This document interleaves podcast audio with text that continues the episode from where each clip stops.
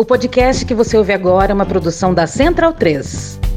O ministro Paulo Guedes ele afirmou ontem que não falta dinheiro para o país, falta gestão. Me chamou a atenção essa fala dele porque ele está lá, né, no governo. Ele estava numa reunião e ele chamou os colegas do próprio governo de incompetentes e se referiu a Marcos Pontes, que é da ciência e da tecnologia, como burro. Disse que às vezes eu mesmo me pergunto o que que eu estou fazendo aqui. Guedes se referiu a todo tempo a Pontes, sem citar seu nome, mas chamando de astronauta. E ele deu a entender que o colega é, vive no espaço, não entende nada de gestão. Então, bundão é o Jair. Medo e delírio em Brasília. É uma canalice que vocês fazem. Olá, bem-vindos ao Medo e Delírio em Brasília com as últimas notícias dessa bad trip escrota em que a gente se meteu. Bom dia, boa tarde, boa noite. Por enquanto. Eu sou Cristiano Botafogo e o Medo e Delírio em Brasília, medo e delírio em Brasília.wordpress.com é escrito por Pedro Daltro. Esse é o episódio dia 1031. Ah, é? Foda-se. Enfia no rabo, gente. Ó, oh, como o cara é grosso. Bora passar raiva? Bora! Bora! Bora! CPI. Bom, a CPI acabou ontem, com a votação do relatório final aprovado por sete votos a quatro, como era esperado. O maior legado desta CPI foi enfrentar o negacionismo, mostrar ao Brasil que nós temos uma alternativa afirmativa através da vacinação, através de um protocolo baseado na ciência para salvar vidas. Meu voto é sim. Meu voto é não. Não, brother. Eu acredito que o presidente da República errou, sim, errou muito. Mas aqui quiseram impor uma via crucis ao presidente da República e colocaram toda uma nação num calvário. O senador Girão vota sim, né? Ele não disse que o presidente errou? Em homenagem a todos aqueles profissionais de saúde que ajudaram, trabalharam dioturnamente na linha de frente do enfrentamento da pandemia, o meu voto é sim. E deixo aqui o meu voto sim, com a convicção que esse relatório deve ser um relatório para ser reconhecido no Brasil, como está sendo reconhecido no exterior. Somente nesta quarta, você vai comprar barato de verdade. Aqui, bandidos foram tratados como heróis. E homens e mulheres que se dedicaram ao Brasil foram tratados como bandidos. Não tenho como votar a favor desse relatório. Portanto, manifesto meu voto contra. Quem tem economia até no nome pode garantir esses preços. Senador Jorginho. Em respeito, senhor presidente, a 600 mil, aos 600 mil mortos, e muitos deles tiveram os seus familiares usados aqui por interesses eleitorais, eu voto não. Não, brother. Eu voto sim por esse relatório, que é sem dúvida robusto, consistente, marcado por um conjunto de provas que não poderão ser ignoradas de forma alguma. O voto de cada um de nós é um voto, sobretudo, com as nossas consciências. Voto sim. Eu voto sim. Chega! Obrigado, pessoal do Meteoro, pela seleção. Vitória de 7 a 4 conforme esperado, mas sem depoimento do Braga Neto. Malditos milicos. E também sem o depoimento do Paulo Guedes. Então a ideia de imunidade de rebanho foi uma ideia lá difundida lá logo no início. Não se falou em barreira sanitária, testagem em massa, vacina, nada disso. E a ausência de Paulo Guedes e Braga Neto é uma tragédia. Vou até chamar o Cunha antes. Que Deus tenha misericórdia dessa nação. Nem começou, já acaba. Yeah, yeah.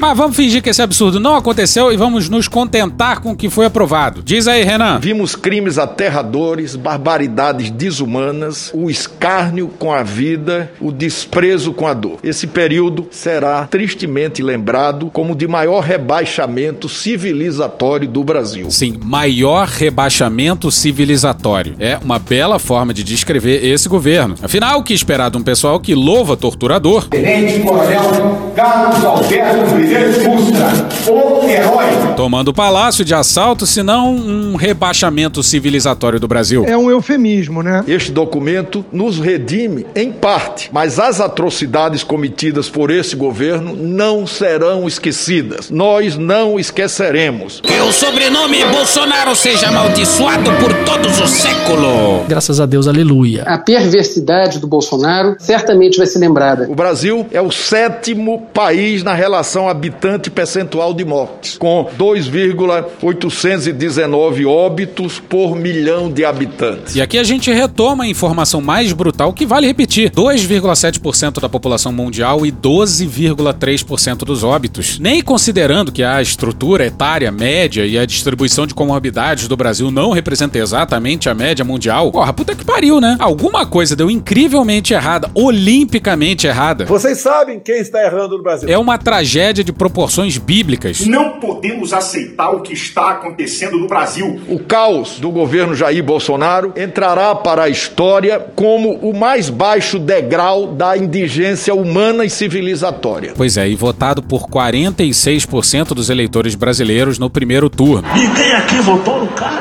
Vamos ser transparente. Todo mundo erra, parceiro. Todo mundo erra. Todo mundo é enganado. Todo mundo tomou golpe. Tomou o golpe, assume e já era. Tomou um golpe da mídia, acreditou no que não era verdade. Tomar golpe não é crime e nem é pecado. É só assumir. Reúne o que há de mais rudimentar, infame e sombrio da humanidade. Sabotou a ciência, é despreparado, desonesto, caviloso, arrogante, autoritário, com índole golpista, belicoso, mentiroso e agiu como um missionário enlouquecido para matar o próprio povo. Vou morrer gente? Vai morrer gente. Se vai morrer alguns inocentes, tudo bem. Tinha que matar é mais. A minha especialidade é matar. Pois é, já tava uma paulada linda, né? Mas olha essa aqui. Esse relator está sobejamente convencido de que há um homicida homiciado no Palácio do Planalto. Caralho, o maluco é brabo. Homiciado, segundo o dicionário, significa que ou que anda fugido da justiça, que ou que se esconde ou se oculta.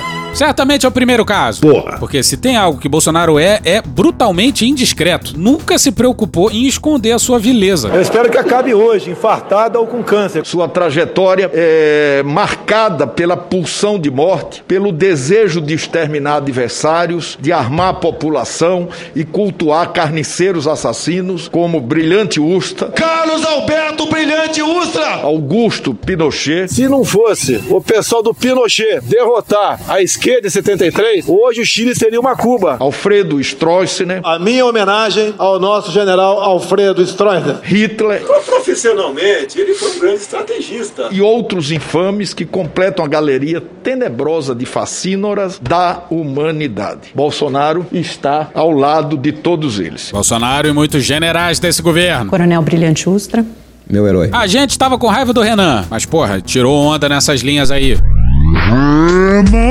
Na comissão. A história, já encerro, é generosa em exemplos de vitórias inúteis, conquistadas com elevado custo em vidas. E fazendo um trabalho que o regime militar não fez. Matamos 30 mil. Não deixar pra fora, não. Matando. A mais célebre é a vitória de Pirro, que se assemelhou à ruína. Qual o destino do oficial francês Philippe Pétain, que aderiu ao nazismo? A vergonha, a infâmia e a condenação. Que Joaquim sobreviveu como herói entre todos nós. Joaquim Silvério, um reles delator, ou Joaquim José da Silva Xavier, um libertário. É disto que tratamos todos esses meses aqui. Um duelo permanente entre os que defendem os valores civilizatórios inegociáveis, tais como a vida, a ciência, o conhecimento, a luz, a verdade, a democracia, o Estado democrático de direito, contra os discípulos do caos, da morte, da disfuncionalidade, da fome, da indigência, da ignorância, da mentira e até mesmo das rupturas. Votaram contra o relatório final Marcos Rolex, Ô, ô, Marco, Marco, Marco Rogério. Jorginho Melo, Intragável. Heinz. Ah, Heinz. E girão. Oportunismo do girão, respirador de maconha. O girão Indústria da maconha. foi meio cretino no seu voto, mas ainda assim fez algumas críticas ao presidente. O mínimo O que é? de cair o orifício retal das nádegas. E neste contexto, cumpre destacar que a postura do presidente da República. Uma bosta. Não sabe, uma merda. Poderia ter sido, poderia ser, no sentido de assumir mais plenamente a coordenação das ações. Jura? Ser mais sensível Sério? às perdas doloridas do povo brasileiro, solidarizando-se com os familiares. Faltou compaixão. É mesmo? Sim, segundo um senador bolsonarista, faltou compaixão. Estou com Covid. E daí? Lamento. Quer que faça o quê? Malafaia diz que Deus escolheu o Bolsonaro. É por isso que Deus te escolheu. Mas falta ao Bolsonaro, segundo o bolsonarista, compaixão. É coisa de viado. Bolsonaro precisou de cinco pronunciamentos oficiais para se solidarizar com os familiares dos mortos. Cinco! E mesmo assim, depois disso, toda vez em que falava lamento, estava estampada na sua cara e na sua voz a total falta de sinceridade. Alguns vão morrer. Vão morrer. Ué, lamento, lamento. Essa é a vida, essa é a realidade. Mano, corra, rapaz. Qualquer presidente mundo afora abriria qualquer pronunciamento ou discurso lembrando dos mortos. Ridículo. Ninguém aceitaria isso em nenhuma nação livre e desenvolvida. E se solidarizando com os familiares. Mas por aqui, Vai enfrentar como homem, pô. Não como moleque. Chega de frescura de mimimi. Vão ficar chorando até quando? Só no quinto pronunciamento, Bolsonaro se lembrou dos mortos e dos seus familiares enlutados. E mesmo assim, pro forma. Você é uma pessoa horrível, uma mistura do mal com atraso e pitadas de psicopatia. Como o Girão deixou claro, falta ao presidente empatia. E quando o Girão fala em assumir mais plenamente a coordenação das ações, ele joga por terra o discurso presidencial que ele não podia fazer nada devido à decisão do STF. Eu não fechei um botiquim no Brasil, porque não adiantava tomar providência, porque prefeitos e governadores tinham mais poder do que eu. O ministro baixou lá um processo para me julgar por genocídio. Olha, quem fechou tudo, quem tá com a política na mão não sou eu. Se fuder. Ah, e esse também foi o discurso do presidente do Conselho Federal de Medicina na entrevista à Jovem Pan. Tem um episódio recente nosso com ele, e é tão absurdo que a gente não recomenda. Porque puta que pariu, dá muita raiva. Tem algum episódio nosso que não dá raiva? You doing this to yourself? Mas voltemos ao Produtos à base da maconha. Poderia também dar o exemplo a incentivar a usar máscara em público. A máscara, a efetividade é pequena. O que você perde com a máscara? Você está respirando parte do, do- de CO2 que você teria, que não tinha que respirar mais. Pega, faz um teste, eu não sei se dá certo não. Oxímetro. Bota o dedo no oxímetro, você agora numa boa, tranquilo. Depois fica 5 minutos com a máscara. Eu acho, eu acho que vai baixar. Além de evitar aglomerações Desde o primeiro dia da pandemia, nunca deixei de estar no meio do povo. e declarações infelizes sobre a vacina. Eu não tomei a vacina. Quem quiser seguir meu exemplo, que siga. Quem não quiser, que não siga. Isso é liberdade. Teu cu! Basicamente, o Girão tá dizendo que Bolsonaro fez tudo errado, mas o cretinismo logo veio. É bem verdade que a antecipação do pleito eleitoral, marcadamente pelos lamentáveis e desastradas posturas do governador de São Paulo, contribuiu para as escolhas do presidente. Tá de sacanagem. Ah, tá de sacanagem, né? Mas mesmo nesse contexto, foi negativa e condenável a sua atuação. É um eufemismo, né? Peraí, o que ele tava sugerindo antes é que a culpa é do Calcinha apertada. que induziu politicamente o presidente ao erro? Ah, porra! É isso mesmo? Onde já se viu correr pra vacinar, né? Que o Girão tá dizendo é que o governo se guiou por uma disputa entre Bolsonaro e Dória, enquanto uma pandemia matava mais de 600 mil brasileiros. Era um momento de um discurso de união para a nação, conclamando todos os brasileiros para o combate ao vírus devastador que ainda assola a nossa sociedade. Era o momento de estar à frente das ações, sem delegar a este ou aquele ministro e dedicar toda a sua atuação ao combate ao vírus. Oh, really? No entanto, essa postura não foi exclusiva do presidente da República. Olha, foi Bolsonaro, no fatídico pronunciamento do dia 25 de março de 2020, aquele da. Gripezinha ou resfriadinho. No qual, na contramão do mundo inteiro que defendia as medidas quarentenárias, ele disse: Devemos sim voltar à normalidade. Bolsonaro podia ter unido o país em torno de si, tinha um inimigo comum e externo perfeito para isso. Mas esse cara aí não quer paz, não, ele é merdeiro. Mas, apesar dos comentários, o Girão rejeitou o relatório. Ah, vai te tomar no cu, rapaz. Ele concluiu que o presidente errou em tudo, mas votou não. Afinal, pra que responsabilizar alguém que fez tudo de errado no meio de uma carnificina não é verdade? Bom, a gente sabe o porquê. Girão tava lá na tropa de choque do presidente para defender o presidente. Talvez ele até quisesse que o relatório fosse aprovado. E sabendo que o relatório já seria aprovado, então. Foda-se. E você já agradeceu ao Cajuru? Ética não tem ambiguidade, caralho, porra. Quero fazer também referência nesse início, senhor presidente, aos colegas, parlamentares, senadores, suas equipes, nossas equipes. Trabalho brilhante, de muito esforço. Uma especial saudação para Jorge Cajuru, meu parceiro no mandato de segurança, que garantiu a existência dessa CPI. Senador que tem a coragem e uma forma de atuar que é reconhecida no Brasil todo, não se fez presente por conta do sistema representativo de escolha dos integrantes, que é proporcional, mas deve ser lembrado. A CPI existe também por conta da coragem de Jorge Cajuru de buscar socorro no judiciário. Olha só. Então vamos às chances de condenação do presidente. Você vai se irritar profundamente, isso a gente garante. Calma, vocês estão de cabeça quente. Renata Galf no dia 26 na Folha.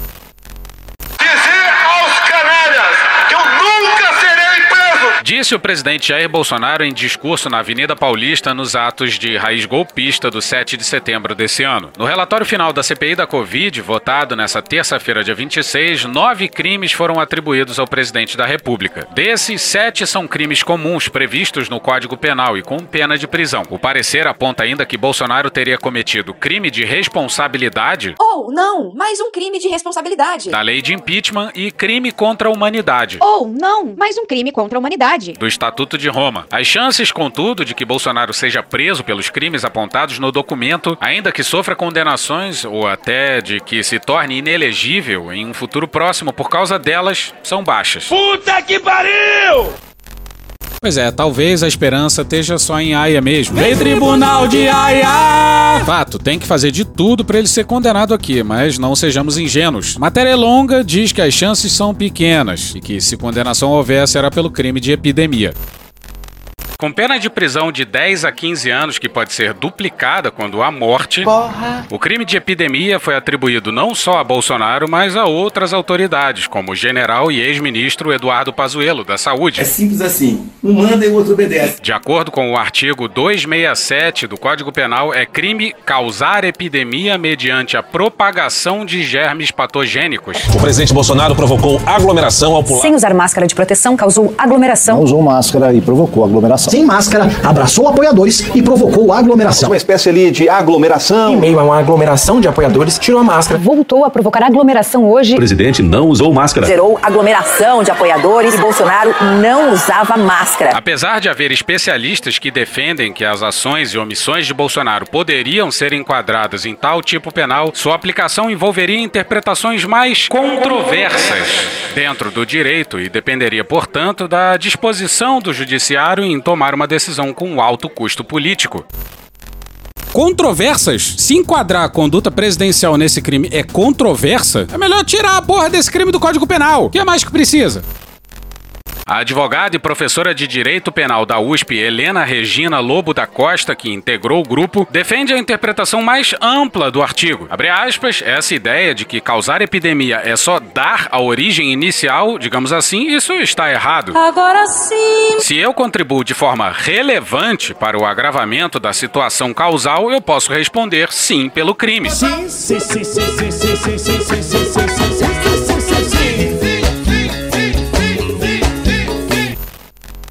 Então tem duas interpretações. Numa, Bolsonaro teria que ter invadido um laboratório, pegado amostras de coronavírus, ido num estádio e balançado o tubo de ensaio no ar.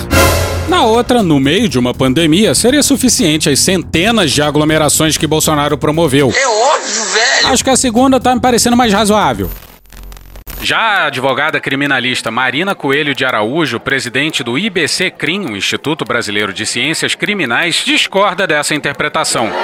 Calma, calma. Abre aspas, para mim isso é uma ampliação do tipo penal e o direito penal tem uma questão que a gente precisa interpretar os crimes de forma restritiva, fecha aspas, diz. Abre aspas, o tipo penal é bem claro, você tem que causar a epidemia, não é aumentar, fecha aspas. Tá falando sério? Então, aumentar a epidemia tá liberado. Surgiu um vírus maligno em algum lugar? Foda-se, toca a vida, todo mundo pra rua. O povo não consegue mais ficar dentro de casa. Pois é, e penalmente falando, não pega nada? Porra, não pode ser assim. Bora de Alessandro Vieira. O crime que encontramos, senhor presidente, foi fartamente demonstrado. O crime central que encontramos é o crime de epidemia agravado pelo resultado morte. E aí, de novo, repiso, porque foi referido mais de uma vez por colegas senadores que me antecederam. É evidente que o presidente da República não criou o vírus, mas é tão evidente quanto que o presidente da República se esforçou diuturnamente para acelerar a propagação do vírus. E essa é uma, uma ação consciente e confessa. A garotada abaixo de 40 anos. Ah, entendi. A princípio, contraindo o vírus, não vai ter problema. Agora, essa garotada, vamos supor, se infectando agora, ela seria uma barreira no futuro para não transmitir o vírus aos mais idosos. A pandemia só vai passar depois que 60 a 70% das pessoas estiverem infectadas. Então, meus caros, dos 200 milhões de brasileiros, 140 milhões vão pegar o Covid. Desses 140 milhões, é melhor que os jovens peguem primeiro, que tem um sistema imunológico maior, mais em dia. Então tem que soltar os jovens na rua para voltar a trabalhar, segura os mais idosos. Eu queria debater em especial a imunidade de rebanho por transmissão. Volta à normalidade. Salvo engano, mais de 200 vídeos juntados aos autos, onde o presidente da República, de forma metódica, ensaiada, preparada, organizada, utilizando as ferramentas de Estado, fez com que os brasileiros se protegessem menos, acreditassem na fantasia de remédios milagrosos. Eu confio na hidroxicloroquina. E você? Questionassem, desrespeitassem medidas de contenção básicas que todos os outros países seguiram. Para além dos crimes comuns e do crime de responsabilidade, o relatório da CPI atribuiu também a Bolsonaro a prática de crime contra a humanidade.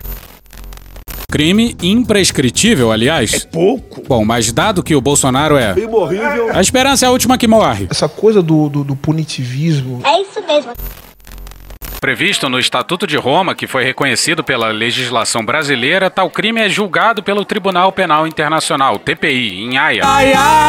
Entre especialistas, há divergências não só quanto às chances de Bolsonaro vir a ser condenado por crime contra a humanidade, mas também quanto a se o TPI abriria uma investigação contra o presidente. Pô, que vacilação, meu irmão. Para tanto, a Corte Internacional avalia se o suposto crime é de fato de sua competência, se há omissão das autoridades nacionais em investigá-lo. Confesso, Aras, que foi um amor à primeira vista. Mas Augusto Aras entra fortemente na terceira vaga. E se ele tem gravidade suficiente. Não precisa ser mágico para descobrir isso aí. Mesmo que o TPI decida abrir uma investigação, o processo seria longo e uma eventual condenação poderia levar anos. Apenas essa fase preliminar de análise dura pelo menos um ano. No limite, uma condenação de Bolsonaro por crime contra a humanidade poderia levar a uma pena de prisão de até 30 anos e também em inelegibilidade. O mínimo.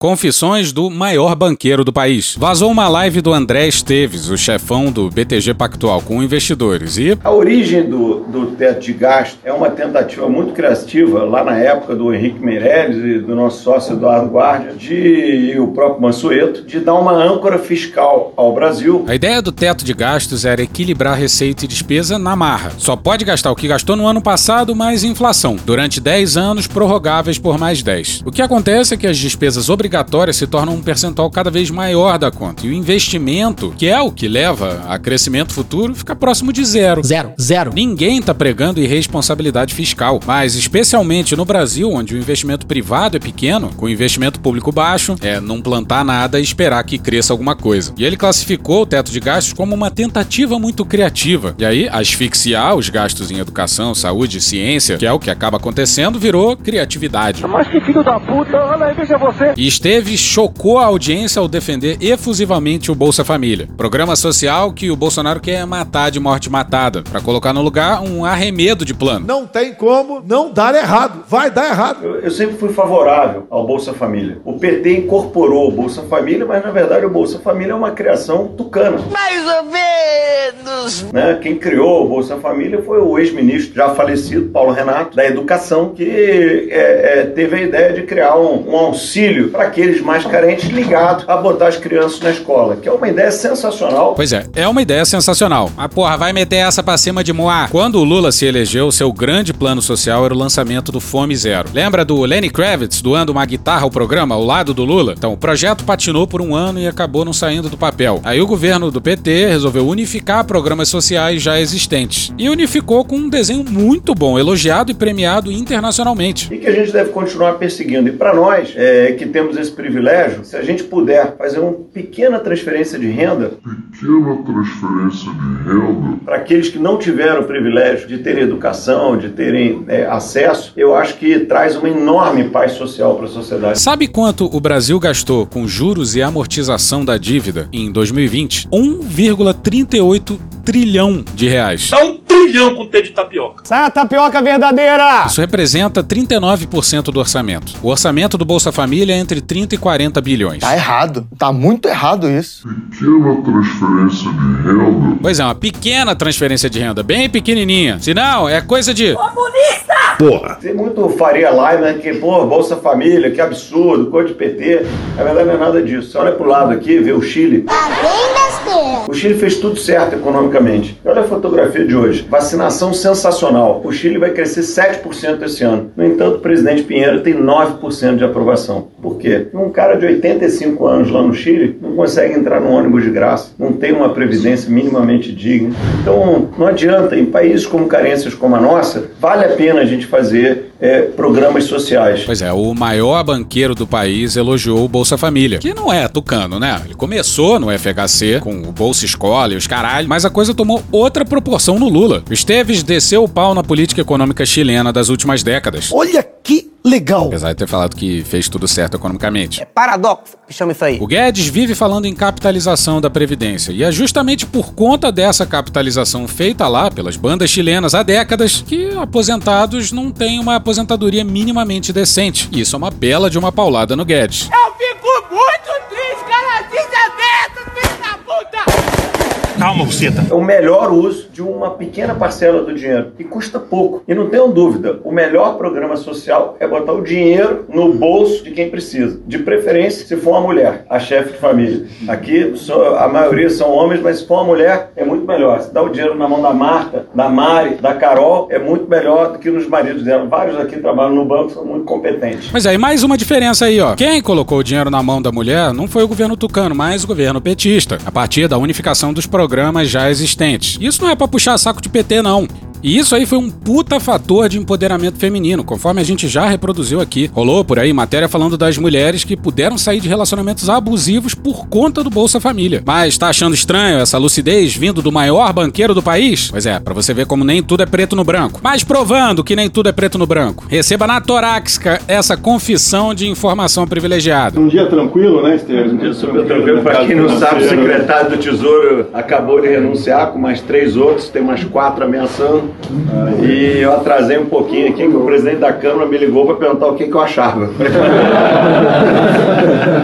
E não é só o Lira, não. Eu achei que a gente meio. É, caiu demais o juro na pandemia para esse 2%. Eu me lembro que tem um conceito chamado lower bound. Alguns aqui já devem ter ouvido falar que qual a taxa de juro mínima. E eu me lembro o juro estava meio mais assim, uns 3,5. E o Roberto me ligou para perguntar: pô, qual, André, o que, que você está achando aí? Onde é que você acha que está o lower bound? Eu falei: olha, Roberto, eu não sei onde é que está, mas eu estou vendo pelo retrovisor, porque a gente já passou por ele. Bom, primeiro que, claro, taxa de juros baixa demais pode gerar inflação. Por outro lado, taxa de juros alta demais inibe investimento, que freia a economia. E essa é a história do Brasil há muito tempo. Juro alto, spread no céu e crescimento patinante. Ah, e juro alto também aumenta a dívida pública. Isso tem a ver com a incapacidade de um governo neoliberal de se submeter à palavra planejamento. Esse é o ponto central. Eles não querem fazer planejamento, eles não querem planejar nada. Eles imaginam que, fragmentando os centros decisórios do Estado brasileiro e destruindo grande parte deles, que a coisa vai se resolver pela espontaneidade do mercado. Não vai. O que a gente precisa é de um planejamento, precisa dizer para a economia como que a gente vai sair dessa enrascada e fazer isso sem tirar dinheiro das pessoas de baixa renda, das pessoas vulneráveis. Economista é para encontrar essa solução, não é para dizer que não dá para fazer. O que a gente mais vê na televisão, na grande imprensa, são as pessoas dizendo, né, economistas com doutorado, hiper bem informados, ah não, não tem muito o que fazer não. A solução é subir o juro mesmo e apertar a vida do pobre. E eu digo para vocês, país. Não é. Bom, segundo Roberto, no caso aí mencionado, é o Roberto Campos Neto, presidente do Banco Central Brasileiro. E é impossível que isso seja uma ligação normal. Esse é o tipo de conversa que muitíssimo provavelmente vai resultar em informações privilegiadas. Não é errado o BC sondar as expectativas do mercado, mas não pode ser o presidente do BC ligando para o maior banqueiro do país. Porra. E o Esteves justifica as suas conversas com os poderosos como se fosse um abnegado professor pronto a ensinar o pessoal de Brasília. Pô, o cara, o presidente da Câmara me ligou. Olha, nossa obrigação institucional é, é conversar, é educar, é, é fazer as ponderações, é ensinar né, as causas e consequências das ações. Ninguém é obrigado a nascer sabendo. Foi ele, por exemplo, que ajudou a convencer o pessoal do STF sobre a importância da independência do BC. Eu acho que o Brasil tá barato demais com esse dólar aí a quase 5,70. Eu acho que não tem razão institucional para o Brasil estar tá com esse dólar. Fala aí de quem é a culpa, Malafaia. Jair! Algum comentário aí, Guedão? Tem o coronavírus, tem a desaceleração da economia mundial, tem a incerteza, havia incerteza. O que vocês estavam dizendo um, dois dias atrás? Está havendo um choque entre o Congresso e o presidente, não está havendo coordenação política, está havendo isso, está havendo aquilo. Quer dizer, é um câmbio que flutua. Se você fizer muita besteira, ele pode ir para esse nível. Se você fizer muita coisa certa, ele pode descer. Tá aí Paulo Guedes falando sobre a possibilidade do dólar chegar a 5 reais. A volta pro Esteves. Tem mais cretinice. Ele comparou o impeachment da Dilma com o golpe de 64. É o quê? Golpe de 64. Quando as pessoas me perguntavam, e com o Bolsonaro falando aquele excesso de besteira, golpe, olha, é muito diferente, né? Se você fosse fazer uma analogia é, sobre 64 com hoje, a coisa mais parecida, 64 foi meio um impeachment da Dilma. É, acho que no dia 31 de março de 64 não teve nenhum tiro, ninguém foi preso, as crianças foram para a escola, o mercado funcionou. Foi impeachment da Dilma com simbolismos, linguagens, personagens da época. Né? Mas a melhor analogia é o impeachment da Dilma. Não, brother. É, foi um processo de impeachment meio surreal, conduzido por figuras como Cunha e Janaína Pascoal e com a bênção dos generais, em que assumiu o vice da chapa, concluiu o mandato com passagem de poder. É triste, mas é a vida. Sim, Lula, inelegível, naquele dedo no cu e gritaria assim. E dá pra dizer que foi golpe, mas com características totalmente diferentes de 64. Não dá pra comparar com 64. Lá, os militares deram o golpe, se perpetuaram no poder por 23 anos e construíram uma máquina de repressão que matou e torturou brasileiros. Fora a corrupção, o aumento da dívida e a inflação. E tirando detalhes pequenos como DOI-COD, DOPS, Operação Condor, Ustras e Curiosos, vai ver que é a mesma coisa, né? Ei, fodendo!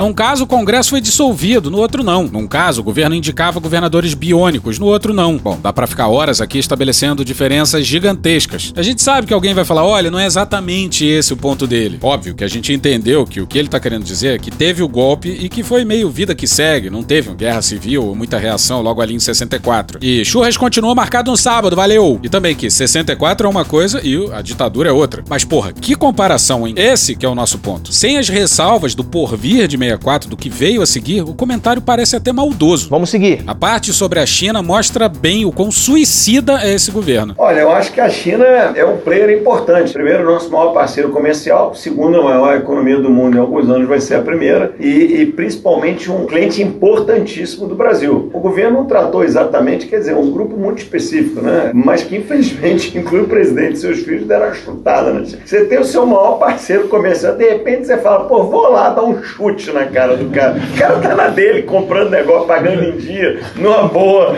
Nós fomos lá, deu uma esculhambada no chinês, achando que isso é engraçado e quando acaba tem consequência, né? O Brasil teve um, o que chamam de suspeita de afitose e em geral é comum ter uma suspensão de uma semana, estamos um mês sem a China comprar carne brasileira. A gente acha que é engraçado fazer piada com o chinês, dar um chutinho na cara ali de vez em quando. Agora o cara tá um mês sem comprar carne nossa. Um programa bastante ousado. Ainda eu não tenho provas, né? Mas esse vírus nasceu de um animal ou nasceu no laboratório? Eu tenho na minha cabeça de onde ele veio e para quê. É um vírus novo, ninguém sabe se nasceu em laboratório ou nasceu por algum ser humano ingerir um animal inadequado. Mas está aí. Os militares sabem que a guerra é química, bacteriológica e radiológica. Será que nós estamos enfrentando uma nova guerra? Qual o país que mais cresceu seu PIB? Não vou dizer para vocês. Eu falei a palavra China hoje de manhã? Não falei. Ah, bom! Então tudo bem. Obviamente está dando uma retalhada no Brasil. E, e sinalizou que até o fim do ano resolve o negócio. Faz uma tremenda diferença para os frigoríficos brasileiros que são competitivos, mas que tem na China seu maior mercado. Então, meio. comercial, né? É, não, a balança comercial, a China ficou de longe o maior parceiro comercial com a disparada das commodities. Nós vendemos soja, nós vendemos minério. Os dois principais produtos da pauta de de exportação brasileira, o grande cliente global e do Brasil é a China. Mas resolvemos arrumar implicância com o nosso maior cliente. Na rede social, o filho do presidente afirmou que a China é culpada pela pandemia do coronavírus no mundo. Na postagem publicada e depois apagada pelo ministro brasileiro, ele citou o personagem Cebolinha da turma da Mônica, que trocou o R por L na mensagem e escreveu: Geopoliticamente, quem poderá sair fortalecido em termos relativos dessa crise mundial? Poderia ser o Cebolinha? Quem são os aliados no Brasil do plano infalível do Cebolinha para dominar o mundo? Seria o Cascão ou há mais amiguinhos? Tô errado. Com certeza. Por nada, né? Para fazer uma graça, sabe-se lá com quem. Então, essas bobagens, obviamente, que a gente tem que evitar. Sério? Imagina, ele descreve o Brasil chutando a cara do nosso maior parceiro comercial. E aí depois chama isso de bobagem. Não fala mais dessa bobagem, não. Diz aí, Constantino. É um eufemismo, né? Eu sempre guardo uma, uma humildade quando a gente fala da China, porque é tão diferente a cultura, né? A começar que o país é administrado não é por um ministério, composição, não sei o que, é um management né? Meritocrático. O cara foi lá, diretor de estatal, chefe de província. O cara cresceu dentro da hierarquia baseado nos seus achievements. E chegou lá e virou um dos nove para sentar e ajudar a tocar o negócio. Né? Muitos engenheiros de formação. Então, assim, eu tenho uma, uma curiosa visão assim, sobre, sobre a China daqui a 50 anos, porque eu vejo muita inconsistência do ponto de vista econômico e financeiro. Por outro lado, uma capacidade de gestão única, né?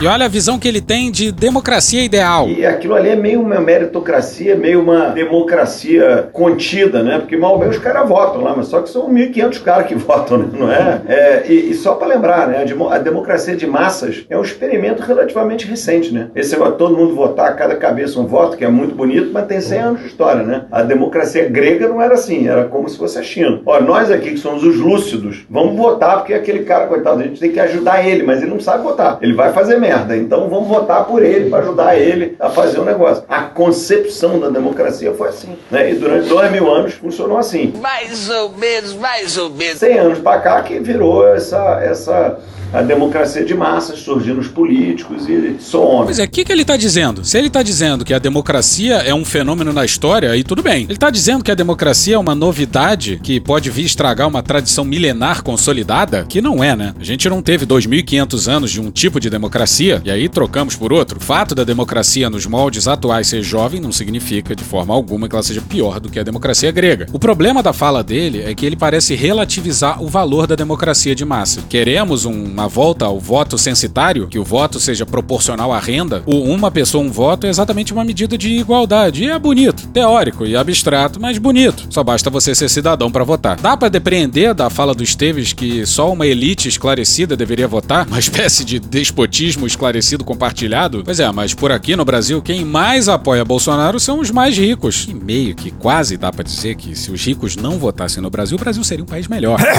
Fica aí a sugestão. O voto censitário às avessas. Se você já ganha mais do que tanto, você já tem poder demais, não precisa votar. Calma, calma, calma, relaxa. Seria uma boa medida compensatória para reequilibrar o poder econômico. Que bom do bom, Marquinho. Que bom do bom. Traz pra mim, Marquinho. Traz pra mim. E acabou, André Esteves. Acabou. Ninguém merece ficar ouvindo isso por tanto tempo. Novo é diferente, é top, é moderno. Perdão pelo vacilo. E todos os planos do governo dependem da reforma do imposto de renda e da PEC dos precatórios, com a luxuosa ajuda do Fux. Infelizmente. Bem, o próprio governo largou mão da reforma do imposto de renda e, ao que parece, a PEC não vai passar. Tem tudo para não dar certo. Bora pra Camila Matoso, Guilherme Seto e Júlia Chaib na coluna painel da Folha de São Paulo no dia 25.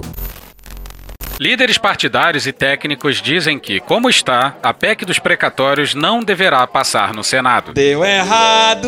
Aprovada em comissão da Câmara na semana passada, a proposta propõe um drible no teto de gastos para garantir mais recursos no orçamento e viabilizar o plano do governo de elevar a 400 reais o Auxílio Brasil, programa que substituirá o Bolsa Família. Já avisei que vai dar merda isso. Políticos avaliam que a reação negativa do mercado ao texto, que viu na ideia uma burla ao ajuste fiscal, mudou o cenário, que antes era positivo para a PEC.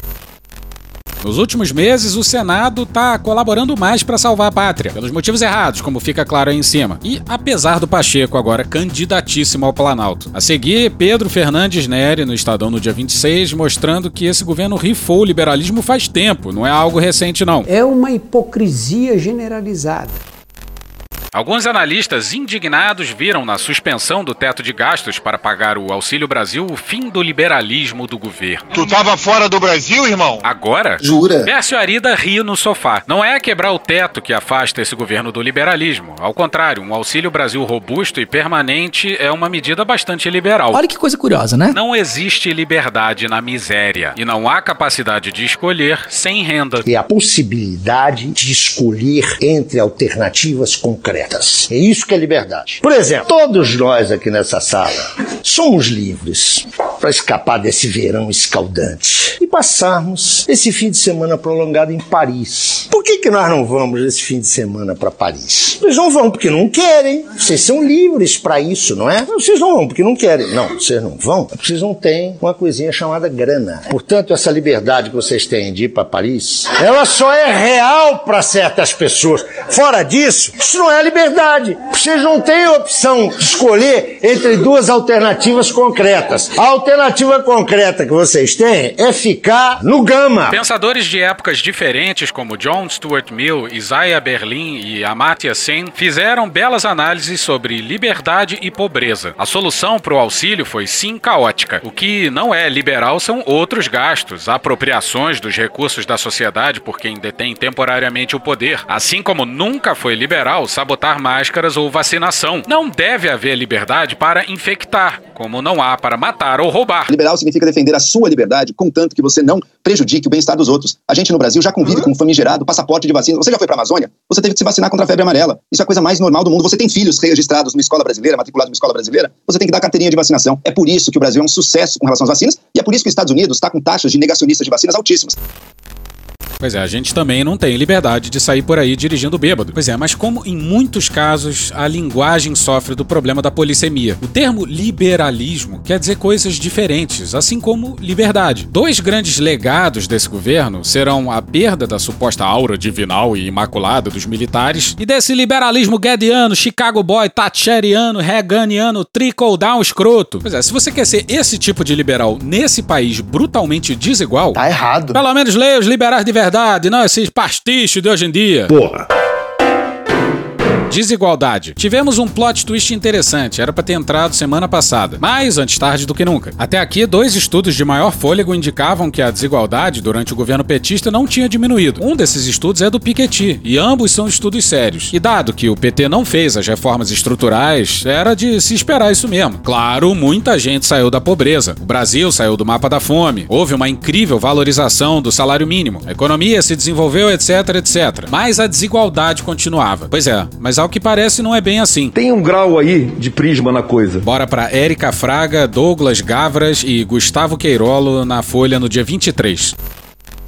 Um novo estudo poderá mudar pela terceira vez em menos de uma década a interpretação do que tem ocorrido com a desigualdade de renda no Brasil desde o início desse século. Feito por economistas do INSPER, o trabalho inédito ao qual a Folha teve acesso mostra que a disparidade na distribuição de recursos no país caiu de forma ininterrupta entre 2002 e 2015, voltando a aumentar em 2016 e 2017. Por que será? Eu não tenho medo dos fatos. Mas para um nível inferior ao da virada do milênio. Os resultados do novo trabalho indicam que todas as fatias da população adulta brasileira, dividida em 100 partes iguais, os chamados centésimos da distribuição, situadas abaixo dos 29% mais ricos, tiveram crescimento em suas rendas anuais acima da média nacional de 3% no período analisado. Já as parcelas da população distribuídas acima desse corte aferiram um crescimento médio anual de suas rendas entre 2,4 e 2,9 inferior, portanto, à média do país. A exceção foram duas fatias próximas ao topo da pirâmide da riqueza do país. Essa configuração estaria por trás da queda da desigualdade brasileira medida pelo índice de Gini, métrica que vai de zero, patamar hipotético que refletiria uma sociedade onde os recursos são igualmente distribuídos, a 1. Um. Nível também conceitual, que indicaria um extremo de iniquidade. Os cálculos indicam que o Gini do Brasil recuou de 0,583 para 0,547 entre 2002 e 2017. O resultado, segundo os economistas, correspondeu à saída de 16 milhões de pessoas da pobreza no período. E aí resta nos curvarmos aos números. A redução poderia ser maior. A redução poderia ter sido amparada em mudanças no texto constitucional. E aí não foram e o desmonte veio frenético. Se bem que o que se passa de PEC aí não tá no gibi. Num piscar de olhos, regredimos algumas décadas. Mas redução houve. E curiosamente foi quando a esquerda, pela primeira vez, assumiu o poder. Significa. O que não Significa. esquecer os problemas que aconteceram. A matéria da Folha é bem maior e vale ser lida. O título é Desigualdade de renda no Brasil caiu de 2002 a 2015, aponta estudo inédito. Chama o final aí, Cunha. Que Deus tenha misericórdia dessa nação. E hoje ficamos por aqui. Veja mais, muito mais em medo o blog escrito por Pedro Daltro. Esse episódios ou áudios de UOL, A Praça é Nossa, Programa do Datena, Choque de Cultura, Carla Bora, Way de Petrópolis, Meteoro Brasil, Porta dos Fundos, Supermercado Econômico, Zumbis em Brasília, TV Senado, Metrópolis, Aldir Blanc, Walter Alfaiate, Wilson Moreira e Ney Lopes, Sérgio Malandro, Notas Taquigráficas do Senado Federal, Jovem Pan, Cine Trash, Intercept Brasil, Podcast O Assunto, Canal da Resistência, Somos Gen, CQC, DJ Guga, Fala Mansa, Jut Jut, CBN, Canal Meio, Hermes e Renato, TV Justiça, TV Brasil, Midcast, Silvio Santos, Muca Muriçoca, Programa Cadeia, The Big Bang Theory, Diogo Defante, Programa do Ratinho, Podcast Papo de Política, Leandro Rassum, Chico Buarque, Luísa Marilac, Jornalismo TV Cultura, Jornal da Record, Band Jornalismo, SBT News, Bernard Herrmann, Nosferato Sound Effects, Rede Globo, Silvio de Almeida, Jair Me Arrependi, Mr. Catra, Atila Yamarino, O Antagonista, Pânico, Parafernália, Sport TV, André Roncaglia, AFP Português, Cinco Qualquer Coisa, Futurama, Samuel Mariano, Tropa de Elite, Drauzio Varela, Chico Botelho, Globo News, Podcast Panorama CBN, Rádio Band News FM, Léo Stronda e The Office. Thank you! Contribua com a nossa campanha de financiamento coletivo. É só procurar por Medo e Delírio em Brasília no PicPay ou ir no apoia.se barra Medo e Delírio. Porra, doação ao caralho, porra. Não tem nem dinheiro pra me comprar um jogo de videogame, morou, cara? Pingando um capilé lá, vocês ajudam a gente a manter essa bagunça aqui. Assine o nosso feed no seu agregador de podcast favorito e escreve pra gente no Twitter. A gente joga coisa também no Instagram e no YouTube. E o nosso Faz Tudo Bernardo coloca também muita coisa no Cortes Medo e Delírio no Telegram. E agora a gente também tem uma loja, loja.medoedelirioembrasilha.com.br. Eu sou Cristiano Botafogo, um grande abraço e até a próxima. Bora passar a raiva junto? Bora. Permite uma parte? Não lhe dou a parte. Não lhe dou a parte. Eu aprendi no banco da faculdade que a espinha dorsal do Estado Democrático de Direito chama-se Constituição da República Federativa do Brasil. Eu queria muito que os políticos tivessem como Bíblia a Constituição Federal. Muitas pessoas perguntam por que a responsabilidade é do presidente da República. E eu digo por quê. Porque a única pessoa que exerce a que tem que é chamado de pessoa jurídica de direito público externo, que tem competência para celebrar contratos para aquisição de vacinas e insumos, é o presidente da República. É através do Estado brasileiro, com seus ministros, é que ele tem esse poder. E a saúde pública é um direito constitucional. Não sou eu que estou falando, está no artigo 6 e 196, quando diz que a saúde pública é direito de todos e dever do Estado. Então, quando o chefe do Estado brasileiro ele nega vacina em plena pandemia, ele está violando o principal bem jurídico, que é a vida humana o respeito à integridade física e à saúde. E ele está agindo tanto por ação como por inação, por omissão. E a omissão dele é penalmente relevante, porque o Código Penal é claro quando diz que a omissão é penalmente relevante quando a gente tenha por lei obrigação de proteção, vigilância e cuidado. E digo mais, o comportamento do presidente é por dolo, porque o conceito de dolo no Brasil não é só atribuído com comportamento voluntário a título de intenção. Dolo também é quando você assume o risco de produzir o resultado. Está lá no artigo 18, inciso 1 do Código Penal. E toda e qualquer pessoa que tenha contribuído para esse agravamento deve ser responsabilizado Porque no Brasil, no que se chama concurso de pessoas ou codelinquência ou concurso de agentes, vigora a teoria unitária monista, que diz que quem de qualquer forma concorre para o crime responde pelo mesmo crime. Então a chamada que eu faço é Lucinéia, Olímpio, Harold, José Marião, Pedro, Paulo, Ricardo. Ninguém está aqui. E em memória deles eu falo o que o poeta inglês disse. Todos sabem que eu gosto do Alden. E quando ele fala, parem os relógios, cortem os telefones, impeçam o cão de latir, silenciem o piano e com um toque de tambor tragam o caixão. Venham os pranteadores, voem em círculos aviões escrevendo no céu a mensagem, eles estão mortos.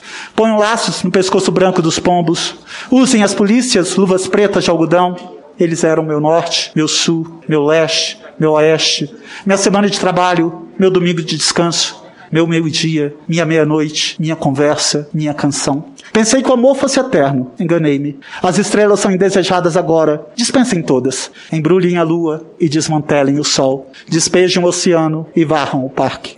Pois nada mais tem sentido. Porra! Porra! Porra! Porra! Putinha do poço. Problemas? Pornô. Pornô. Paralelepípedo de crack? Paralelepípedo de crack? Paralelepípedo de crack. Presidente, por que sua esposa Michele recebeu 89 mil de Fabrício Queiroz? Parte terminal do aparelho digestivo. Pum! Que bom do bom! Agora, o governo tá indo bem. Eu não errei nenhuma. Eu não errei nenhuma.